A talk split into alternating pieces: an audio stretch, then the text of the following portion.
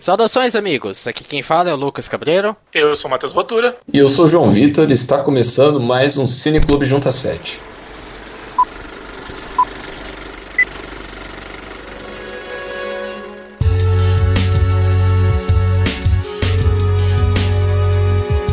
Pois bem, aqui no Cineclube Junta 7 nós debatemos dois filmes a cada 15 dias. Um filme sendo da sugestão de você, caro leitor e ouvinte do Junta 7, e o outro filme sendo escolha nossa aqui de nós três. Lembrando que se você quer acompanhar os podcasts do Junta 7, assina o feed ou então acompanha a gente pelos nossos agregadores de podcast, Podflix e YouTuner. E também pelo iTunes. Se você acompanha a gente pelo iTunes, vai lá, dá cinco estrelinhas, comenta, fala que a gente é sensacional, que a gente fica feliz com o seu comentário. É, se você tem sugestões e críticas para para o Junta 7, para os nossos podcasts, manda um e-mail para juntacast.gmail.com. Acompanhe junta7.com.br para textos, para posts em texto sobre cinema, TV, games, música, literatura e também acompanhe as nossas redes sociais, Twitter, Facebook e Instagram. Mas vamos lá, essa semana eu escolhi o filme que foi um filme de 2011, dirigido pelo Steve McQueen, que é Shame. E Matheus? A outra escolha foi da Beatriz Vieira pelo nosso Facebook e ela escolheu Horas de Desespero, que é de 2015 e é dirigido pelo John E. Dowdle. Será que é assim que fala? Se não for, agora é. Lembrando que esse podcast contém spoilers desses dois filmes, Shame e Horas de Desespero. A gente vai deixar a Hora de Desespero para o nosso próximo bloco e vamos agora falar sobre Shame. Em Shame nós acompanhamos Brandon, um homem apático de 30 e poucos anos, bem sucedido e solitário que não pensa em manter um relacionamento com ninguém. Sua vida se resume apenas à busca do prazer sexual. Porém, a sua rotina muda completamente com a chegada da irmã dele, Cici. E, caramba, eu tenho para mim uma regrinha no cineclube que é uma, um dia, quando, eu, quando chega a minha vez de sugerir o filme, da, de uma vez eu sugiro um filme que eu nunca assisti, que eu nunca vi ele, e da outra vez eu sugiro um filme que eu já assisti. No caso de Shame é um filme que eu já assisti. É, para o Cineclube tá sendo uh, a terceira vez que eu assisto esse filme. Que é um filme que eu gosto muito, já vou, vou, deixar bem claro desde o início, que é um filme que eu gosto bastante. Cada vez que eu assisto ele, eu gosto mais dele ainda, por conta de inúmeros aspectos que a gente vai falar ao, ao longo da, desse bloco. Mas eu acho que quando eu tava assistindo o filme, eu lembrei muito do Matheus falando com relação ao Gran Turismo. Que ele fala que. Gran Turismo não, Gran Torino. Gran Turismo é jogo. eu tô na BGS ainda, gente.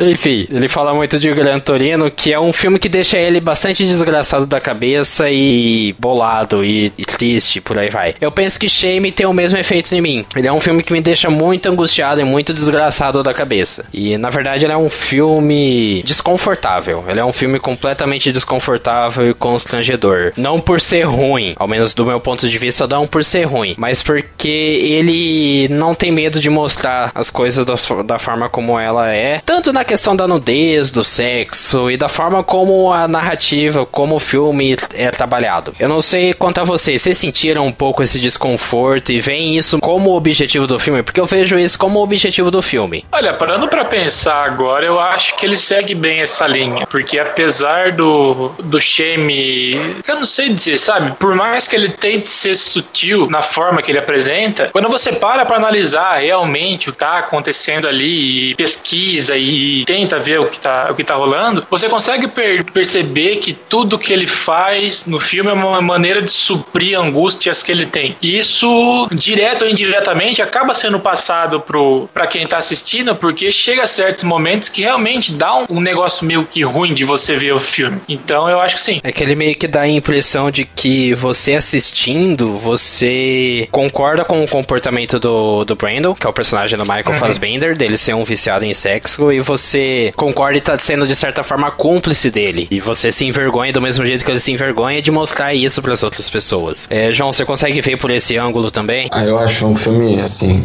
tem cenas, eu acho, principalmente pro final ali, que são bem desconfortáveis. E é um filme que consegue causar certa repugnância, principalmente pela forma que você interpreta, né? Porque é uma, uma junção de fatores, a, nossa, a forma que a gente vê ali o personagem do, do Fassbender. É um filme que ele ele, fala abertamente sobre, sobre o vício dele em sexo, mas ele traz com relação a muitos outros vícios e a muito, a muito da nossa questão da gente ser pessoas cíclicas e pessoas de rotina. E nessa rotina a gente inclui os nossos vícios, porque a gente pega primeiro pelo início do filme, em que repete diversas vezes a cena em que ele tá deitado na cama, acordado antes mesmo do despertador tocar, o que dá a entender de que ele passou a noite em claro. Aí ele levanta, vai, aperta o botão da secretária eletrônica, pega um copo d'água, vai no banheiro. E isso ele repete, acho que umas duas vezes essa sequência. Além da sequência dele também no metrô. E mostra muito como que o vício dele é uma coisa cíclica. E a gente consegue se identificar um pouco com isso, dos nossos vícios e da, da nossa rotina, né, Matheus? Uma coisa que é legal falar é que eu acho que até a irmã dele aparecer no filme, o Shame, ele lembra muito o psicopata americano. A gente, Totalmente. Até tava, a gente até tava comentando antes do, da gravação que o, o, personagem do Brandon lembra muito o que o Christian Bale fez no Psicopata, porque ele era aquele cara bem sucedido, que sempre tinha que ser o dominante, é, o, o viciado em sexo também, como é o mesmo caso. Até a paleta e, de cores do filme é, é, praticamente igual a casa. É, de... pior que é mesmo, agora que eu parando pra pensar é. E é, e é legal que vê que, os do, que ambos os personagens são viciados em sexo. Da mesma forma, os dois personagens, eles usam esse sexo para suprimir alguma coisa. No caso do psicopata americano, era a psicopatia dele. Só que no caso do Brandon, é alguma angústia que ao longo do filme vai se. vai meio que se, se desenrolando, porque também é muito. Você vê outros comportamentos psicologicamente é, instáveis dele. Tem muita a parte da, da relação incestuosa dele com a irmã dele, que fica, ele, ele quase que vai, não vai. Onde? Incestuosa? E, não, quase incestuosa. Eu não vi nem quase na relação incestuosa deles. Como não? Não. Eu acho que ele tá falando da cena, nada. Tipo, que ela tá na cama e ele tá deitado, ou senão quando ele pula em cima do sofá, mas eu também não vi.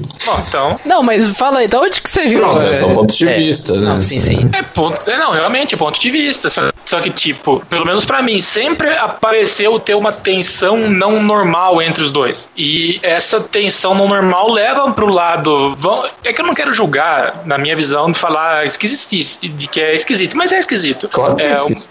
uma relação entre irmãos desse jeito, sabe? É, não sei, na, na, percepção que eu tive, depois eu acabei lendo alguns artigos sobre o filme que, que também pensam assim, mas a impressão que passa é que tem essa tensão entre eles que acaba sendo muito, muito estranha. Talvez por isso que eles se atraem e se repelem tanto ao longo do filme. Mas eu, eu compreendo, tipo, eu cheguei, tipo, a primeira vez pelo menos, eu cheguei assim a estranhar também. E você falando, eu concordo contigo, mas eu não acho que. Pronto, é, é meio difícil de falar, né? Como você disse, mas, assim, no geral, dá essa interpretação. abre espaço para essa interpretação. Sim, tanto que a, as perguntas que a gente fez foi se ele comia a irmã dele, que a gente ia falar, não vai acontecer isso, né? É, e não aconteceu. Só que a, a tensão está ali. Então, eu não vejo por esse ângulo. Porque, assim, por exemplo, a gente tem um pouco essa noção, principalmente logo na primeira cena em que eles se encontram. Que ele chega no apartamento dele, vê que o apartamento dele tá aberto e ele dá de cara com ela tomando banho. Ou ela pelada tomando banho, obviamente, né? E é uma cena extremamente desconfortável, porque você meio que entende a, a condição do Brandon e aí ele dá de cara com a irmã dele pelada. Em qualquer contexto, você dá de cara com seu irmão ou irmã pelada já é uma situação constrangedora. E com esse agravante, não sei se agravante seria o, o termo correto, mas com esse agravante dele ser um viciado em sexo e dar de cara com a irmã dele pelada, é mais desconfortável ainda, porque é um confronto da realidade dele. Porque ele tá acostumado a ver mulheres nuas para o prazer dele. E aí, de repente, ele dá de cara com a irmã dele, que é basicamente a mesma coisa fisicamente do que as mulheres que ele objetifica, que ele sai. Então é uma é uma é a partir desse momento que acaba sendo o vício dele é, con é confrontado, dele ser obrigado a ver a mulher com outros olhos e o sexo em si com outros olhos. Porque por ele ter uma visão visão tão deturpada, não sei se deturpada seria o termo correto, mas dele ter essa visão um pouco diferente do que é o sexo e, e das relações, então ele vê um corpo como o da irmã dele sem a malícia, é, um, é o primeiro confronto que ele tem com relação aos vícios dele. Lógico que dá essa interpretação aí com relação aos, ao incesto, mas eu não nunca, em todas as vezes que eu já assisti esse filme, nunca passou pela minha cabeça isso. Você vê aí um grande conflito dele e um ciúme. Ele, é, é, aquele negócio. Ele evita a irmã dele ao mesmo tempo que ele gosta dela. E eu acho que essa pode ser algo bem mais dentro do filme que a gente não consegue notar assim por cima. E a gente não sabe muito da relação deles, digamos assim, fora do que é demonstrado no filme. Mas você pega, por exemplo, porque pegando com base no que o Matheus disse, eles têm certa liberdade. Tipo, ela foi dormir na cama dele, sabe? Sendo que ela tinha passado a noite com um amigo dele, que é aquela cena que ele grita lá, tipo, uma cena assim. Mas é engraçado que mais pro final do filme, quando ela começa a perceber dos vícios dele, quando ele tem aquela. Quando eles têm aquela discussão bem treta mesmo, que ela até vai pro computador e tá com câmera e etc. Você vê que é como se ele quisesse se livrar daquilo para ser uma pessoa melhor. Pelo menos foi como eu interpretei. Tanto que, cara, ele preenche o quê? Três ou quatro sacos, sei lá de quantos litros. Ele joga o computador direto. Então você vê que ele tá, tipo, desesperado. O filme representa essa, esse desespero do personagem dele. E eu acho que a irmã é, tipo, esse ponto de mudança para ele. Não, sim, sim. É porque eu penso assim, que o, o Brand, tanto o Brandon quanto a Cissy, que é a irmã dele, personagem da Carrie Mulligan, que tá sensacional nesse filme, e ela canta muito bem. Eu vou chegar na, na parte dela cantando, que é um ponto bastante interessante também. Mas os dois personagens, eles são pessoas muito dependentes. Eles querem um. Eles buscam por um afeto. Então, quando. Isso foi o que eu li num texto, num, vi num vídeo falando sobre o filme que vale muito a pena trazer. Aquela cena em que eles começam a conversar no metrô, esperando o metrô, até que ele brinca de usar o chapéu dela, é uma das primeiras conexões que eles têm realmente, uma coisa mais amigável e que não tem tanto Sim. ressentimento entre os dois. E aí, logo após disso, tem a cena do show dela, em que tem essa quebra da, também do rancor e da, das máscaras que o Brandon usa, porque ele chora de emoção ao ver ela cantar. Detalhe que uma curiosidade é que essa foi a reação verdadeira do Michael Fassbender do James Badge Dale, que até esse momento legal. da cena eles nunca tinham visto a Carrie Mulligan cantando. Então foi uma reação bem verdadeira. Ah, isso é legal. Então. E aí ele sente essa conexão com a irmã por conta dessas interações, dele ver ela cantar e dele se emocionar e também dele brincar com o negócio do chapéu. E aí logo em seguida ele vê a irmã dele cagando pra ele e dando em cima do David, que é o amigo dele. E aí ele fica puto com isso. Porque, porra, você gostava tanto de mim, queria tanto por perto e aí vai se engraçar pro meu amigo? Olha, eu, eu concordo com ele, porque de qualquer jeito. Não, sim, né? sim, de Cara, qualquer pô, jeito. Meu, tipo, caramba. Mas do ponto Cadê de vista. respeito nessa é, casa. Então, como ele tem uma visão muito distorcida do que é o relacionamento, porque ele não tem relacionamentos, quando ele chega perto de um relacionamento, que é no caso da irmã dele, ele quer só pra ele. Ele quer apenas pra ele e, e fica, e fica revoltado quando percebe que ela é muito inconstante e não vai conseguir oferecer isso para ele. Mas uma coisa que é engraçada é que, tipo, se for ver, a irmã dele faz supostamente o que ele faz. Tipo, claro. não tem uma grande diferença. Tipo, ele daí xinga ela, etc. Mas se for ver, é a mesma. O que ele faz é exatamente o que ela faz. Então, é meio que. É engraçado ver se, tipo, eu não sei se é mais ou menos ele se vendo ali, aquilo gera certo desespero nele também, de ver que a irmã dele tá, tem, tipo, não liga de ficar com qualquer um e se deitar com qualquer um, a mesma coisa que ele. Eu não sei, eu tô analisando por outro ângulo agora esse, sei lá, então, o filme, quer dizer, sei lá. Sim, talvez essa falta de afetividade que ambos têm, eles buscam suprimir isso em, em relações sem significado. Tanto que mais pro final do filme, quando ele realmente tenta se, é, se relacionar com alguém, que no caso é a, a Marianne, Marianne a, que é a Nicole Berrarei, que é, é a, a, a, moça Berrari, isso que o Lucas falou, que é a moça que trabalha com ele no escritório, que é a primeira vez que você parece, que você percebe que ele se abre pra uma coisa. E quando você vê que ele tá tentando, é a primeira vez que ele brocha. E você vê que ele fica mal por isso, porque ele tava realmente sentindo alguma coisa pela moça. Tanto que eu acho que ele pira tanto por causa disso, que ele se afasta dela e vai em busca de uma outra relação sem sentido. Aí que ele consegue voltar a, a ter os atos sexuais. É que também leva. É, essa cena eu acho ela bastante bacana, porque também traz a questão de que. Não, é engraçado, porque você vê que ele não quer, ele não tem a empatia de desenvolver um tipo de, de desenvolver um tipo de sentimento para alguém. Tanto que eles discutem na mesa lá que a maior relação dele foi quatro meses e ele vê que é meio como se o vício dele não permitisse. Ele fala, tipo, eu quero isso, mas ao mesmo tempo não é algo que eu acho que eu aguento levar. Eu não acho que eu consigo ter uma pessoa pelo resto da minha vida assim. Ela vale a pena. Se eu ficar com ela, eu sei que eu vou estar enganando ela. Eu não quero trazer esse desgosto mais pra frente. Eu Sim. quero que ela, tipo, tenha, ela tenha uma boa pessoa e eu sei que eu não posso contribuir para isso. Eu acho que pode ser até por isso que ele fica, digamos, chorando e depois é o. Daí depois ele vai, vai lá com outra mulher, que é a forma que ele alivia o estresse. Pode ver, tipo, seja no trabalho em qualquer lugar, né? Sim, e, e não também... só contra a mulher, né? Que, que você vê que ele, ele tenta a qualquer custo extravasar essas, esses sentimentos dele nas relações sexuais, tanto que ele não se importa se é com homem ou com mulher, que nem é mostrado no filme. Pois é, mas. O, uma, um ponto legal dessa cena também, dele junto com a Marianne, é que ele gosta dela, ele realmente gosta dela, só que por ele não ter essa noção de relacionamentos, ele não sabe como reagir. Aquele. Uhum. O encontro deles é a coisa mais desconfortável da face da Terra. Que eles não, ele não consegue conversar com ela. E aí, quando a conversa começa a fluir, eles se despedem, não rola nenhum beijo, não acontece nada. E aí ele fica frustrado e é aquela parte em que ele brocha, justamente pelo fato de que ele percebe de que ela também tá buscando só sexo. Ao menos na minha compreensão, ela também buscava só sexo naquele momento. E aí ele percebeu, putz, você tá querendo mesmo que eu? Ao menos foi o, é um ponto que eu tô querendo meio que entendi, sabe? Eu li análises que trazem outros aspectos dessa cena, não necessariamente o que eu tô falando, mas é uma percepção que eu tive. Eu não achei já desse jeito, cara, sendo bem sincero. Porque, tipo, a meu ver, pelo menos, eu não sei se ela tava querendo uma coisa breve que nem. Não, ele. não, não, não breve, mas você perce... É, realmente, eu acho que eu falei besteira aí.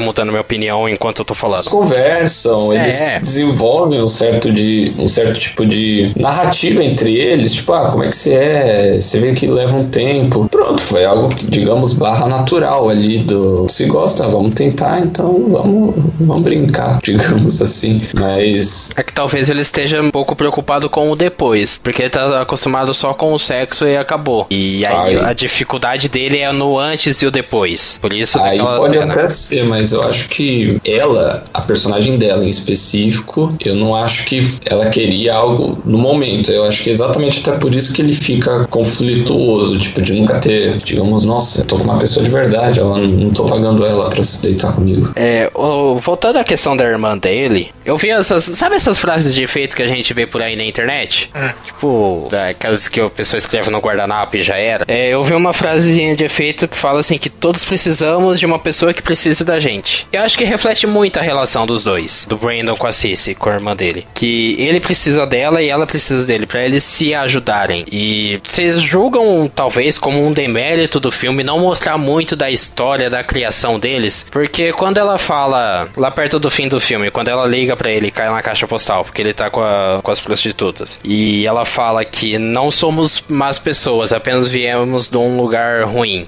Ela fala isso. Essa frase é muito poderosa, porque mostra de que mostra que as atitudes deles e a personalidade deles é apenas uma consequência. Será que o filme ele peca por não mostrar um pouco da história de fundo deles, da criação deles, ou deixar isso de forma mais explícita? Porque você entende que foi uma criação, uma criação ferrada, mas não mostra uhum. disso, não fala disso. Olha, Lucas, eu acho que um filme fala por si. É. O filme é um filme por si só, né?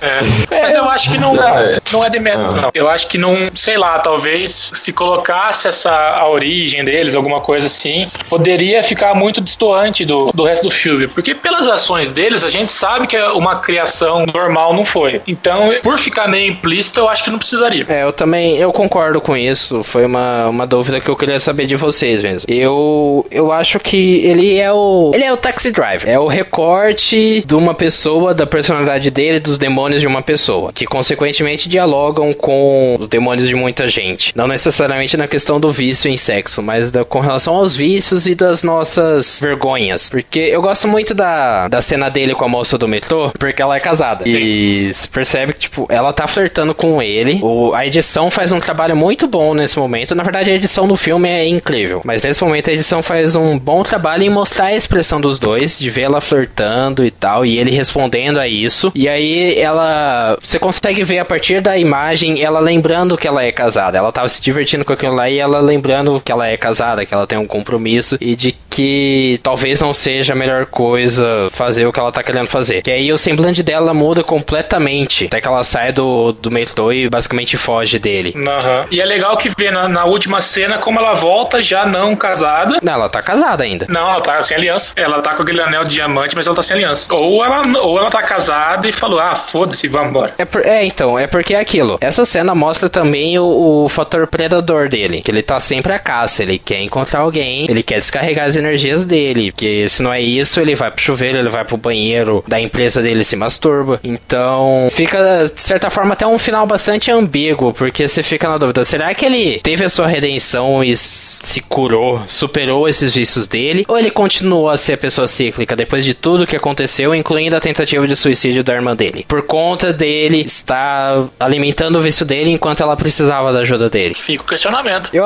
não, eu gosto muito, eu acho bacana esse final bem ambíguo, porque aí vai da interpretação de cada um. Eu. É que eu sou pessimista, então eu acho que ele não se curou tão fácil assim. Não superou tão fácil Olha, assim. Eu acho que também não, justamente pelo fato da moça do, do metrô ter voltado. Tipo, a impressão que me dá é que, como ela tá na primeira cena e como ela tá na última cena, o ciclo meio que recomeçou. Então a impressão que me passa é que é, continua a mesma coisa. Ou não? Eu não sei, eu tava. não, tô aqui, eu tava a pensar. Eu acho que, cara, não dá pra interpretar muito bem a feição do Fassbender, né? Do Brandon, quer dizer. Mas eu sinto que é um conflito ali. Aí é o que você falou, fica pra interpretação de cada um. Acredito eu que, cara, é que é difícil você falar. Quando tem, você tem um ponto fraco, é muito difícil você falar, ah, não caiu, ah, caiu. Então, eu não tenho uma posição. Eu não sou. Como é que a Glória Pires falava? Não sou capaz de opinar. Exatamente. É que foi, realmente o que você falou, dá pra perceber que existe um ponto de dúvida no olhar dele. A expressão dele ao olhar pra moça do metrô não é a mesma expressão com que ele começa o filme. Então fica um pouco essa dualidade, um pouco essa, essa dúvida. E outra, ele fala pra irmã dele que quando ela pega o cara lá, ah, ele é casado, você ignorou a mulher? Tipo, ela tá de aliança, então meio que ele ficaria, pronto, eu falo da minha irmã, mas qual que é a minha diferença com ela também? Que eu, porque eu falo e faço e não me corrijo. É, é que, do Tipo, vamos. é que dos demônios dele ele conhece, né? Aí ele é. só quer criticar os,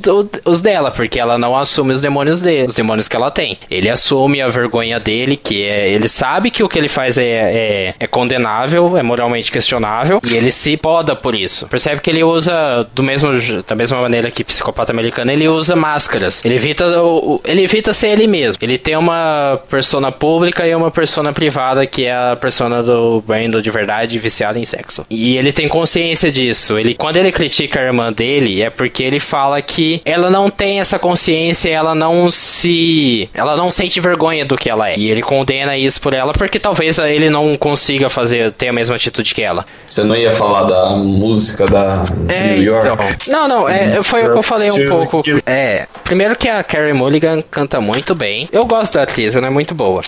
Eu acho que o, não só dessa, desse momento, mas do filme inteiro é a questão da edição, porque ele é um filme que não tem muitos cortes. As tomadas elas são muito longas para dar tempo de você ver a expressão das pessoas. Mais uma vez, para contribuir com a característica desconfortável do filme. Ele tem tomadas muito longas. Pode até alguém pode só achar isso mais arrastado, porque isso tomadas longas não fazem o filme muito dinâmico o filme muito dinâmico, muito comum do que a gente está acostumado a assistir. Então pode a, afastar o, alguém que não está muito acostumado com filmes mais cults. Mas eu gosto da, da forma como ele é filmado, justamente pelas tomadas longas, fazer a gente prestar muita atenção no semblante dos atores, na forma como eles se comportam, os trejeitos, a linguagem corporal deles. É, a conversa que eles têm, que, a, que o Brandon e a Cici têm no, no sofá, que é uma conversa filmada por, por sobre os ombros deles, e ele confronta realmente ela, isso um pouco antes dele sair, quando ele fala que ela quer, que ele quer que ela vá embora, é, um, é uma tomada só de seis minutos. Não tem cortes aquela cena. E é um show de atuação dos dois. Caraca. Essa e a, e a, a cena do, do encontro, do, do encontro do Brandon com a Marianne, se vocês repararam, não tem cortes também. Parar pra assistir. Aquela cena do, do restaurante. A cena do restaurante, não tem corte. Ah, tá. Se eu não me engano, que eles estão num quarto de hotel também. É um filme que ele tem muitos planos longos. Isso é muito legal e mostra uma grande competência e uma boa direção dos atores. Porque fazer plano sequência não é coisa fácil. Pois é. O momento em que ele tá correndo, de quando a irmã dele tá com o, o chefe dele, que é o David, que eles estão no quarto dele, no apartamento dele, e ele sai pra correr também, é uma sequência, é um plano sequência. Então ele é, é um filme muito feliz tecnicamente na questão da edição, da fotografia e da trilha sonora, que é muito boa também. E a atuação, hein? Impressionante. Ah, o Fassbender é muito bom, né? Cara,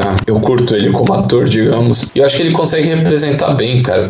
O filme inteiro, digamos, mas eu acho que no final fica bem mais explícito. Você, aquela. A cena final mesmo, que ele se ajoelha ali na Bahia, pô, resume, resume o filme inteiro pra mim. Você vê ali vergonha, pronto. Tipo, ó, quando ele ajoelha, tipo, meio que, ah, eu não aguento mais. Pelo menos foi a interpretação que eu tive dessa cena. Cara, é, foi muito legal de ver como tanto o Fassbender quanto a Carrie Mulligan foi muito bacana ver como que eles conseguiram encarnar o personagem, sabe? Você fica tenso com os dois, você fica triste com os dois, você fica feliz quando eles estão felizes. A cena quando o, o metrô para, bem no finalzinho.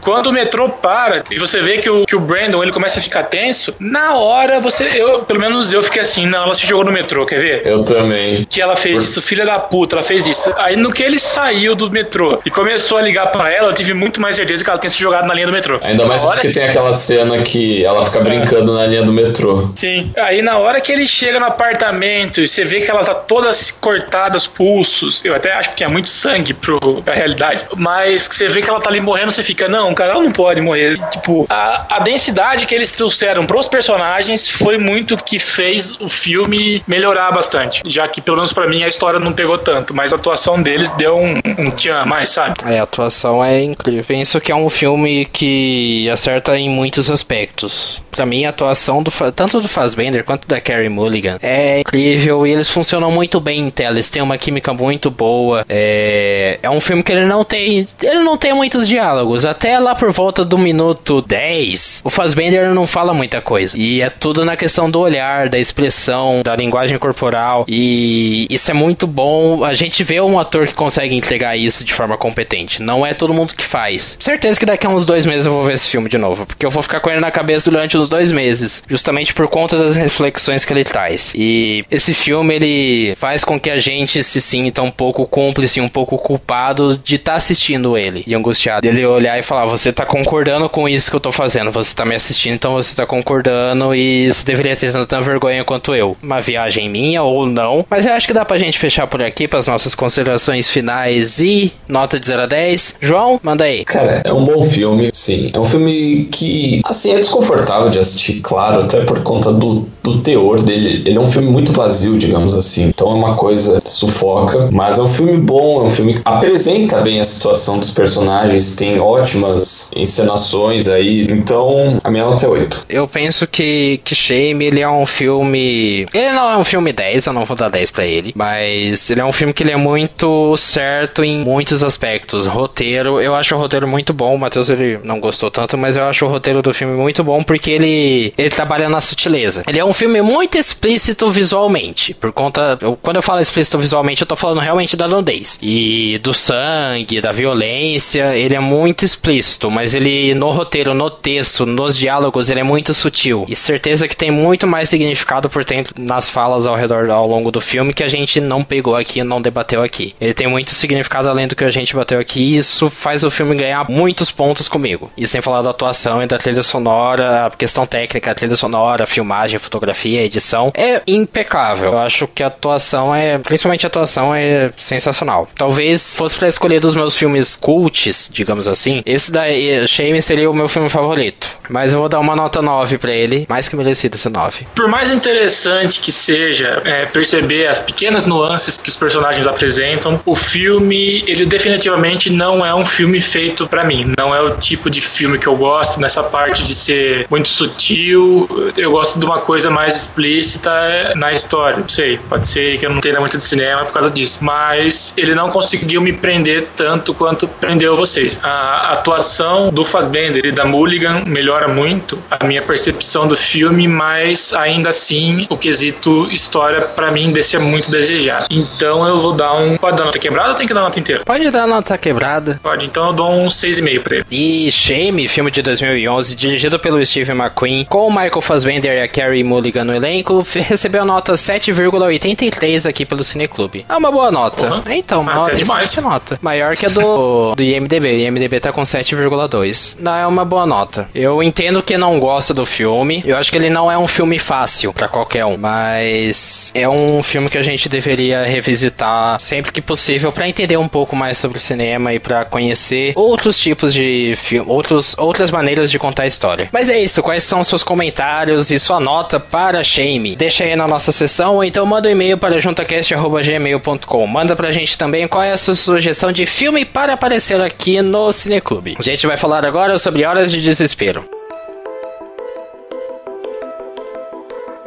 O próximo filme que a gente vai debater aqui no Cineclube chama Horas de Desespero e foi uma indicação da Beatriz Vieira pelo nosso Facebook. O filme ele conta a história do Jack que encontra uma oportunidade de ir para o Sudeste Asiático para trabalhar pela sua empresa e se muda para lá junto com a mulher e com as duas filhas. Na manhã seguinte que ele chega no país, ele vai comprar um jornal americano para ter informações do país, para ver o que estava acontecendo. E nesse meio tempo, ele se coloca no meio de uma rebelião violenta que é liderada por rebeldes armados contra o governo e que esses rebeldes estão executando estrangeiros. E no meio de toda essa confusão, ele acaba sendo caçado pelo grupo rebelde e vai ter a ajuda de um britânico para tentar se salvar. Antes da gente entrar no filme, eu vou fazer uma pergunta meio com o contexto geopolítico que a gente vive hoje em dia. É, o quanto vocês acham plausível que esse cenário exista no mundo real? De que uma, uma rebelião violenta dentro de um país tente derrubar um governo e comece a caçar estrangeiros? O quão plausível você,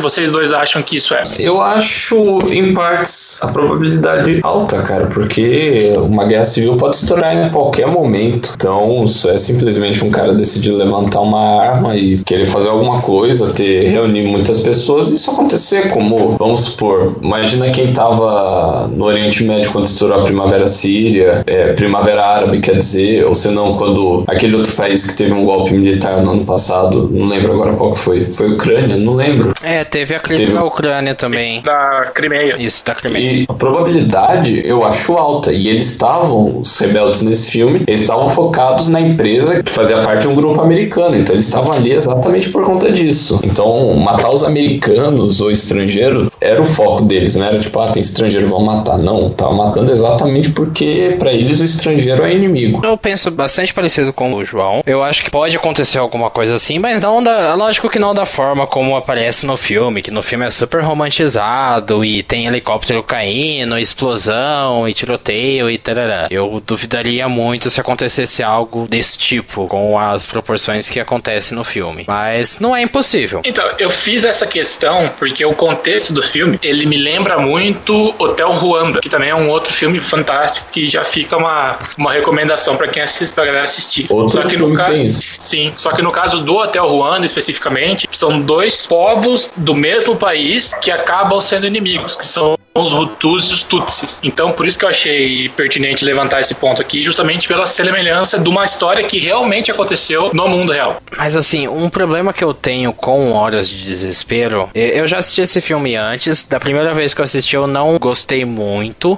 e agora dessa segunda vez que eu assisti eu gostei menos ainda. pra ser sincero, eu penso que é um filme que ele tenta se justificar e ele não faz isso de forma competente. Assim, eu falo na questão de se justificar porque ele dá uma importância muito grande para o personagem do Wilson, que é o Jack. Ele tá lá no, no país como parte de uma, de uma empresa que vai tomar conta do sistema de água da, desse país. E é por conta disso, de uma empresa americana tomando conta do abastecimento de água do país, que tem essa revolta. Assim, primeiro, eu acho que não chegaria a esse ponto, sabe? De dar treta, de ter uma rebelião por conta do, de água. Não é impossível, não é impossível, mas eu acho que seria muito difícil da forma como isso acontece no filme. E aí, por conta de ser uma coisa fantasiosa, eu acho que até que é um filme um tanto quanto fantasioso demais na forma como ele, como ele conduz os fatos. Porque... Tem o 007, ué. É, é tem o 007. Eu vou chegar nos, nesse personagem porque pra mim é um problemão ele. Mas eu acho que é muito fantasioso, uma fantasiosa a forma como se acontece os fatos dele, de justamente a única pessoa que consegue escapar do país, um país que pode provavelmente ter um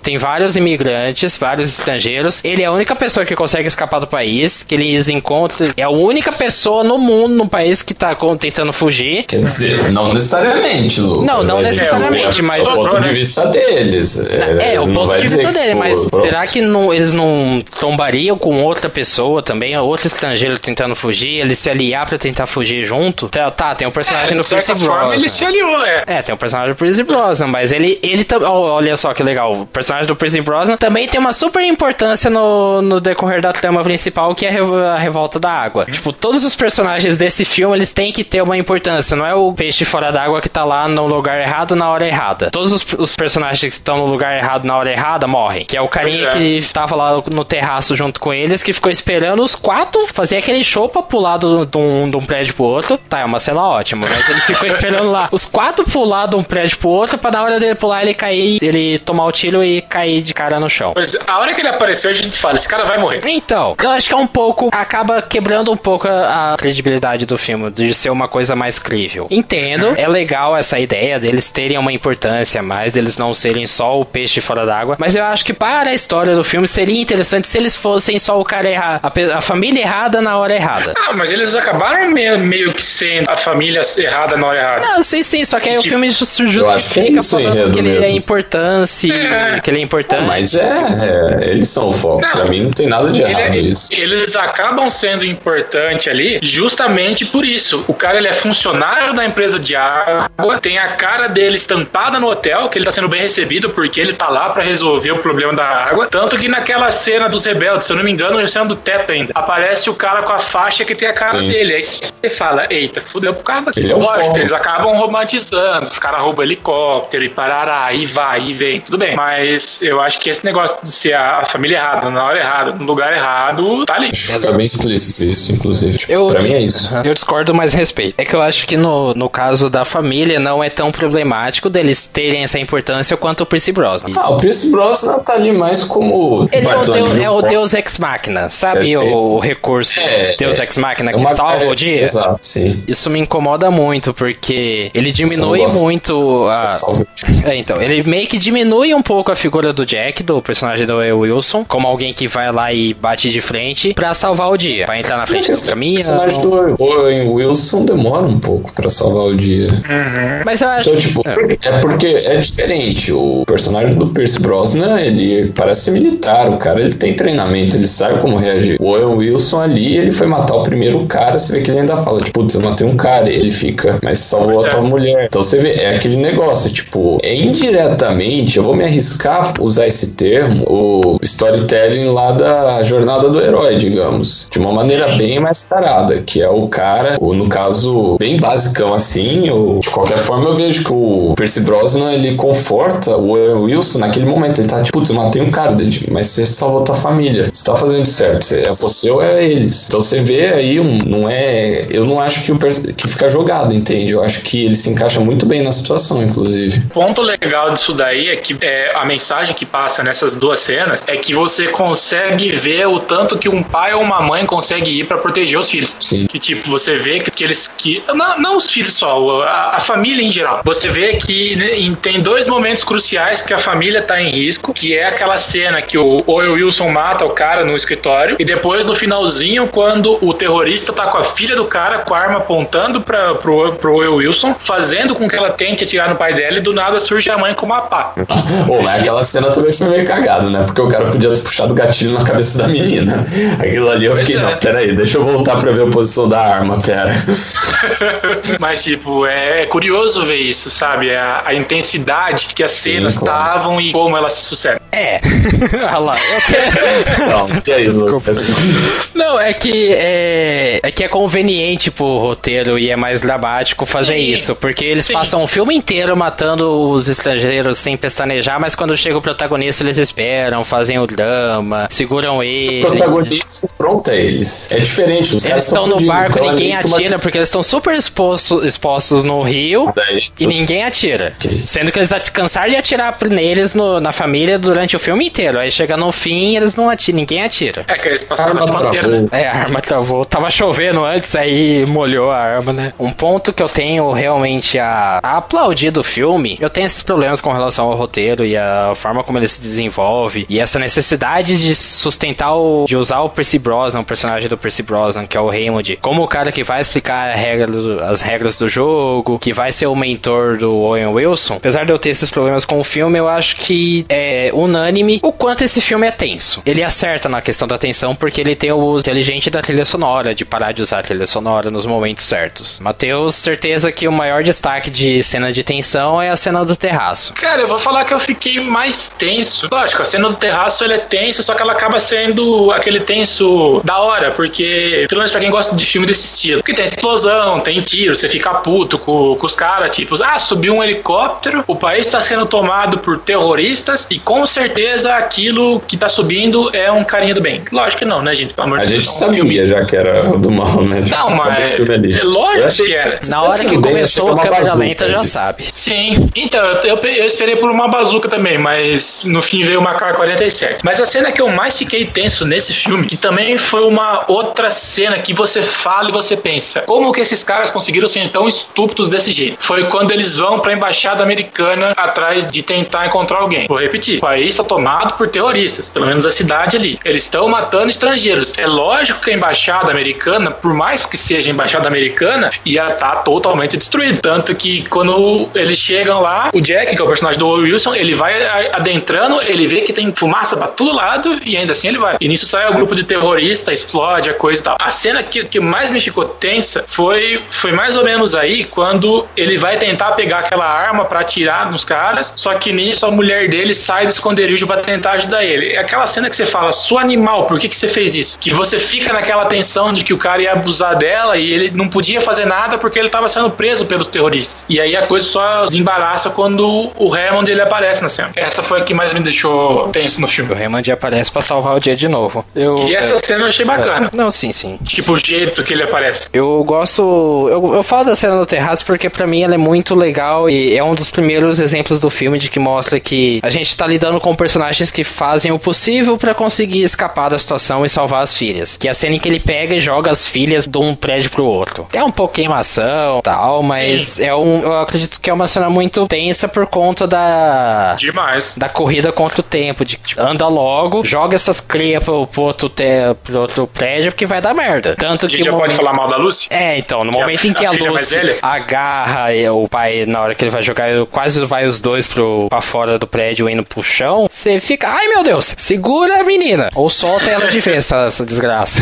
Fala. É, ninguém mandou ela ter ido pra piscina sem obedecer papai e mamãe. Sempre tem que ter a filha rebelde. Pois é. Fala mal da e depois menina. no final, depois também no final, quando ela escapa pra, da mãe dela pra tentar salvar o pai dela, ele acaba quase matando o pai dela. Ou criança desgranhando. E tipo, depois rola a, a redenção dela, que, que quando eles chegam no país, ela pede pros pais contarem a história dela. E depois, quando eles contam a história, já no final do filme, com toda a situação resolvida, que ela quase morreu no parto, aí você fala, ai meu Deus, eu fiquei brava à toa com a menina, deixa ela. Tá? Eu acho que um, um ponto muito bacana do filme, mas que também acaba sendo ponto fraco dele também, é que você percebe que tem muito mais por trás dessa família do que é mostrado. Percebe principalmente um pouco na relação e no ressentimento entre o Jack e a Annie, que é a personagem da Lake Bell. Você percebe que ela tá brava, receosa e com raiva do marido por fazer eles saírem da cidade deles para ir pro outro lado do país a trabalho. Você percebe isso. País não, vê, do mundo. É, do mundo. Você vê no olhar dela, realmente, isso é um ponto muito bom pra Lake Bell, que eu acho que ela desponta como a melhor atuação do filme. Bem mais que o Owen Wilson. O Owen Wilson manda bem, mas a Lake Bell arrasa. E você percebe no olhar dela que ela tá com muito ressentimento e muita raiva do personagem do, do Owen Wilson, do Jack. Toda aquela sequência em que ele joga as crianças de um prédio pro outro. Você olha, você olha no olhar dela e fala, ah, tipo, você percebe ela falando, você me tá fazendo eu passar por isso. Era pra gente estar tá em casa. Você tá fazendo passar por tudo isso, por culpa sua. Eu acho que é muito legal o filme ele trazer isso de uma forma bem sutil, mas eu acho que poderia ter sido. É sutil, mas eu acho que poderia ter sido um pouco mais explícita ou um pouco mais palpável essa, esse ponto da relação entre os dois. Uhum. Eu acho que o mais vocês. explícito fica naquela cena do banheiro, que ela tá chorando, né? Olha isso, depois ele não, ele não volta a esse tópico. Acontece aquilo lá e acontece tudo o que aconteceu e fica por assim só. Depois você vê eles todos juntos e reunidos. Não tem muito um desenvolvimento mais específico disso daí. Eu tenho uma pergunta que eu tava lendo, é, eu tava lendo um pouco sobre o filme, algumas vendo algumas críticas e ao menos os dois, três sites eu vi eles criticando que o filme ele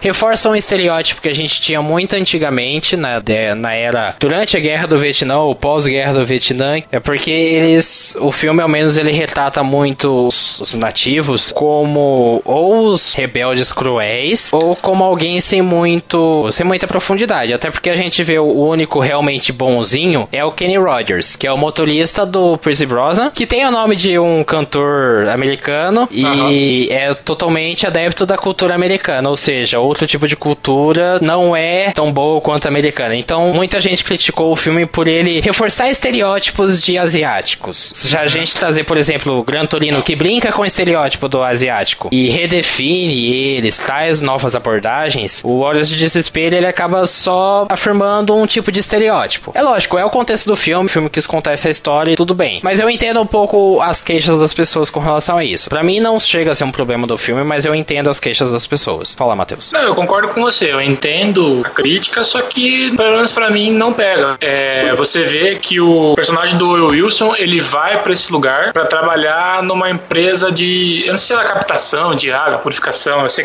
não lembro, uma empresa de água. E no começo do filme, quando eles chegam até esse país, não, eles chegam a falar qual país que era, ou é um país genérico? Não, não, é genérico. Genérico? Bom, é um país genérico que faz fronteira com o Vietnã, só pra galera se localizar em qual parte do mundo a gente tá falando. E a, a personagem da Lake Bell, ela fala que, que esse país que eles estão é um país que seria de quarto mundo. E a gente, cara, a gente mora no Brasil. A gente sabe que países de terceiro mundo, que nem aqui, a gente sabe dificuldades que, que esses países sofrem com problemas de coisas básicas, como é o caso de água e saneamento básico. Então, por ter um contexto dele estar tá lá para trabalhar com isso, na minha visão, eu acho que não tem tanto problema. Eu entendo quem, quem fala que reforça o estereótipo, ok, mas não, eu não vejo por que rasgar o cu na nuca por causa disso.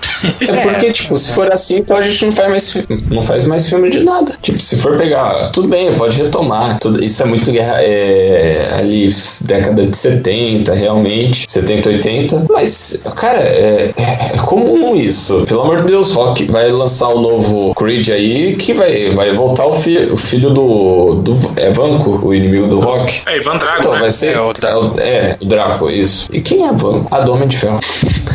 ok, foi um pouco longe. Mas, ó, tipo, sabe, vai, é a mesma coisa. A pessoa pode falar, ah, voltou aí. Tudo bem que é outro contexto, mas de qualquer forma, gente, tem que olhar de uma maneira mais holística, não tão assim, pelo menos ao meu ver. Eu também compreendo, mas eu acho que é um forçado, desculpa, mas é forçado. É que eu penso também pelo ângulo de que eh, o filme ele tem um pouco a atmosfera oitentista, sabe? Pelo, pelos, pelo letreiro, assim, dos créditos iniciais, ele lembra um pouco os filmes da década oitentista. Se a gente pegar, por exemplo, Amanhecer Violento, deixa eu só pegar o, o ano dele, do primeiro Amanhecer Violento, que é de 1984 aqui. Porque a gente pega, por exemplo, Amanhecer Violento de 1984. Ele é um filme que uma cidade americana é tomada por soldados soviéticos. Na época, pós-Guerra Fria, não sei se é pós-Guerra Fria, né? Não, Guerra Fria foi até a queda do Muro de Berlim em 91, se eu não me engano. É, então, então é na época da Guerra Fria. A gente pega uhum. um amanhecer violento na época da Guerra Fria, ou até os próprios Rambo trazem essa, essa visão mais estereotipada aí do, dos estrangeiros como inimigo. Então dá a entender um pouco que o filme ele busca um, eh, esses elementos da, dos filmes da década de 80. Se a gente parar pra pensar amanhecer violento, é a mesma coisa, porque o personagem do Owen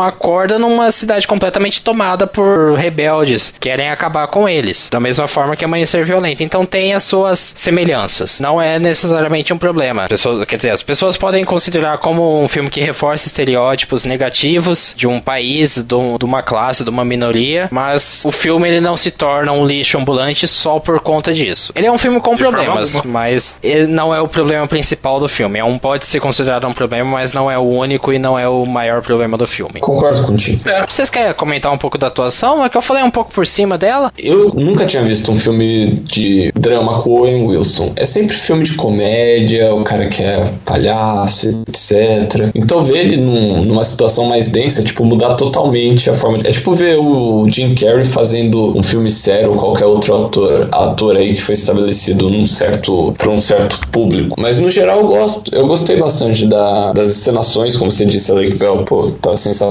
nesse filme. Mas o Owen Wilson, ele passa um pouco, só que eu acho que ele é um personagem muito caracterizado. Eu, não era essa palavra certa. É, ele é muito canastrão. É, é, ele, é, ele é o mesmo cara, só que ele tá banhado de sangue, digamos assim. O último ah. drama, filme dramático dele foi Atrás das Linhas Inimigas, de 2001. Nossa. Eu nem lembrava desse filme, eu já assisti Eu nem sabia, só lembro. Eu assisti do... quando passou no, no SBT, uns mil anos não, atrás. Não lembro só do Marley Eu. O Marley Eu foi mais dramático. Eu acho que ele é tipo Johnny Depp quando é um filme mais aventura. Todo filme do, do Johnny Depp no teor aventura se lembra muito do Jack Sparrow. Tipo, já ficou meio que tatuado nele essa marca. Ou se não tinha outro ator que eu ia citar, esqueci agora. O Adam Sandler. Eu acho que o Adam, Adam Sandler nunca vai fazer um filme de tensão na vida. Porque, tipo, muito caracterizado. Ou tinha o outro Tommy ator ainda que eu Jones. ia. Tommy Lee Jones fazendo comédia é esquisito. É, é, exatamente, sabe? O máximo do comédia ali do Tommy Lee Jones é quando ele faz o No Homens de Preto, que ele tem aquele jeitão fechado, mas fora isso, são atores que são muito bem estabelecidos, só que, infelizmente, né, tem limites. Ah, eu acho que não chega a ser um problema no caso do Wilson, fazendo ele, por ser ele um personagem mais de filmes mais leves, fazendo um filme super tenso. Até porque traz a ideia de ser o cara errado na hora errada. Acaba um pouco afirmando essa ideia. Bom, acho que a gente conseguiu bater bem um papo sobre Horas de Desespero. Apesar de divertir quem gosta do filme do gênero, não acaba sendo um primor de filme. Mas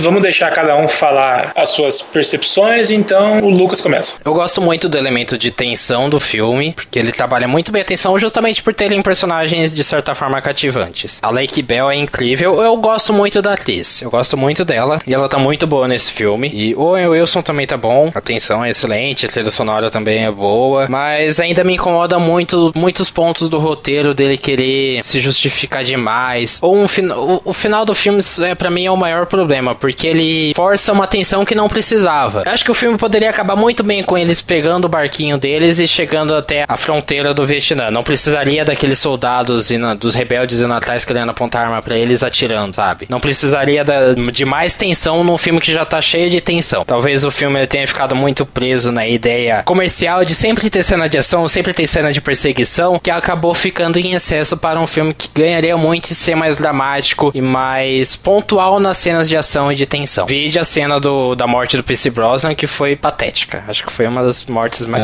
Ah, foi, foi. Foi é, muito- Come to daddy. É, Como então. Fala, não lembro o que ele fala. Tipo, É, ele fala por aí. Então, isso me incomoda muito. E também o fato de que muitas coisas, muitos dos pontos legais do filme ficam muito na sugestão. É um filme com uma ótima atenção e boas atuações, mas poderia ser muito melhor na questão do roteiro e na forma de construir a, a história em si, desenvolver a história. Pra mim é uma nota 5.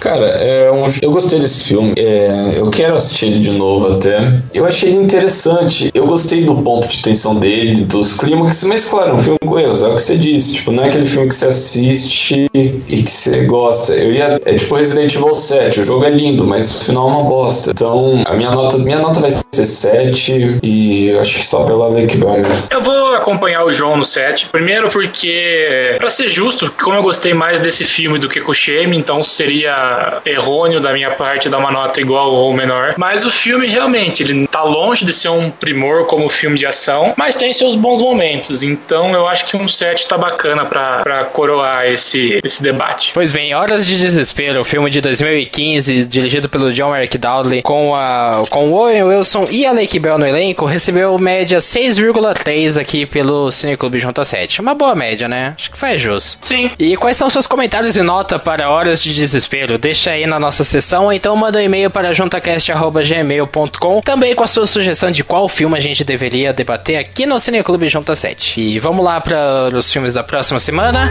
E próximo Cineclube, a escolha do grupo é minha, além de uma escolha de um dos nossos ouvintes. A minha escolha é um filme de 1972, que eu acho que já passou da hora dele estar aqui, com direção do Francis Ford Coppola. A minha escolha é o Poderoso Chefão. Muito bem, e as nossas sugestões do público, como que a gente está fazendo? Nós coletamos sugestões do enviadas via e-mail pelos nosso, pelo nosso Facebook, Twitter e Instagram. E aí eu montei uma lista com esses filmes. Apenas eu tenho acesso a essa lista, nem o Matheus e nem o João tem. E numerei esses filmes de 1 a 29 em ordem aleatória. É, João, você pode falar pra mim um número de 1 a 29, por favor? 27. Olha, é o segundo filme da Beatriz Vieira, e- que mandou pelo nosso Facebook e também do Felipe, direto do nosso Instagram, que é um filme de 2016 dirigido pelo Mel Gibson, que é Até o Último Homem. Interessante. Então é isso. Gente- Para o próximo Cine Clube, daqui a 15 dias, O Poderoso Chefão, filme de 1972, dirigido pelo Francis Ford Coppola. E Até o Último Homem, dirigido pelo pelo Mel Gibson de 2016, que é a sugestão do Felipe e da Beatriz Vieira. Felipe o quê? É só Felipe, ele não colocou, não tem o nome dele, que ele mandou pelo Instagram nosso. Ah, tá. Ele comentou na foto do Instagram, então só tem o nome dele, não apareceu o sobrenome. Mas é o Felipe, esse daí. Mas enfim, lembrando que esse podcast só é possível com a ajuda dos nossos padrinhos. Então, se você quer ser um padrinho e ajudar o Junta 7 a crescer, participe da nossa campanha do padrinho. Você contribui com qualquer valor a partir de um real por mês para receber recompensas como participar num grupo do Facebook e WhatsApp só com os padrinhos e com a gente aqui do Junta 7, além também de participar de um dos nossos podcasts. Essa semana a gente agradece bastante o apoio de Murilo Rosella, Marilene Melo e André Cabreiro. Muito obrigado a vocês. E se você quer ser um padrinho Jotinha, acesse padrinho.com.br barra Junta 7. Cineclube Junta 7 fica por aqui. Muito obrigado pela presença de vocês. A gente se vê daqui a 15 dias e até lá. Até a próxima. Falou, galerinha.